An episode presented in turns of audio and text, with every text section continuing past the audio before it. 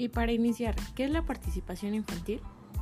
Bueno, pues la participación infantil es un derecho humano y es considerado un proceso gradual de aprendizaje para la ciudadanía. El término no está mencionado específicamente en los textos, ya que se considera que la participación infantil viene recogida como derecho de la Convención sobre los Derechos del Niño de 1989. Varios artículos hacen referencia a ella. Tenemos por mencionar algunos el artículo 12, derecho del niño y niña a expresar sus opiniones y que éstas sean tomadas en cuenta. Artículo 13, libertad de buscar, recibir y difundir informaciones e ideas. Artículo 15, derecho de las niñas y niños a crear asociaciones y celebrar reuniones pacíficamente. La participación infantil también se reconoce en otras leyes y tratados. Pero por otra parte, existen posturas que niegan el derecho de las niñas y niños a participar, como la negación de incompatibilidad del concepto dominante de la ciudadanía, que se considera opuesto a la infancia. Algunas posturas entienden la participación infantil como un estado de ciudadanía, es decir, una especie de preparación en la que se practica, pero sin la capacidad ni el derecho a, decidir libremente. Esta idea se sustenta en la creencia de que la ciudadanía adulta goza de autonomía, experiencia y capacidad de formación de un juicio propio que en su opinión no poseen las niñas y los niños. Pero poco sabemos acerca de sus opiniones y deseos y cosas que les gustaría cambiar. La participación infantil se centra en varios puntos, colaborar, aportar, cooperar, para el progreso común y sentirse parte de la comunidad, pero en ocasiones crea controversias, miedo y desconfianza. En algunas personas adultas creemos que dar a los niños y los niños la capacidad de opinar significa darles un control total o dejarles que se hagan cargo de todo. Sin embargo, la mayoría de la sociedad hace referencia a la frase los niños son el futuro del país, pero desde mi punto de vista, los niños también son parte imprescindible del presente.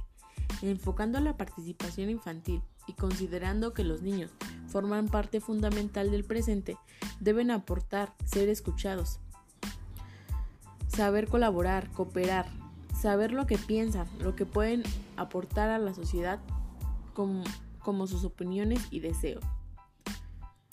Para esto es importante desde la infancia que los niños sean escuchados, pero para eso debemos trabajar también a la par con los padres de familia, ya que a veces los padres o la sociedad no toman en cuenta esto que a los niños se les enseña en las escuelas.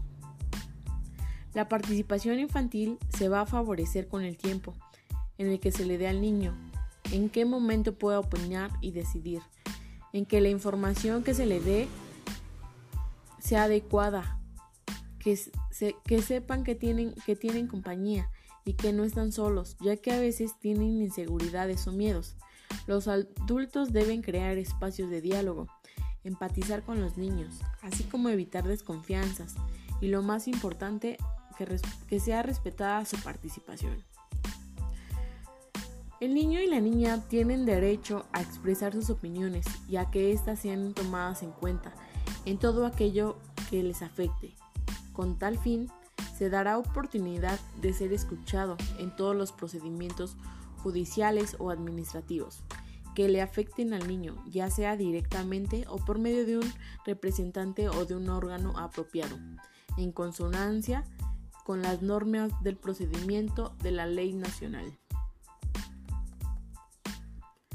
Como docentes en formación, debemos abrirles espacio a los niños. Los docentes tenemos exceso de protagonismo. ¿Y por qué no combinar las propuestas de los niños con la de nosotros?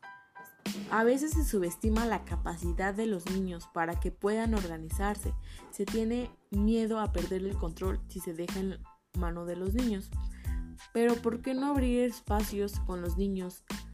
El papel que nos corresponde por educadores es de sensibilidad y formar a los niños, desarrollar experiencias educativas que enseñan a participar no solo en grupo, sino también en su casa, en la sociedad, en el entorno donde se desarrollan, elaborar materiales y recursos educativos sobre los derechos de la infancia y sobre la participación infantil, crear espacios y procesos participativos dentro de las escuelas, incluirles en nuestras reuniones de planificación, evaluación, formando parte de comités, sensibilizar a otros educadores, padres, saber cuáles son sus intereses, valorando sus propuestas, dejándolos que opinen, organizando y desarrollando tareas conjuntamente, evaluando, revisar el proceso de lo que tratan las reuniones con padres de familia y, por qué no, reforzar sus iniciativas.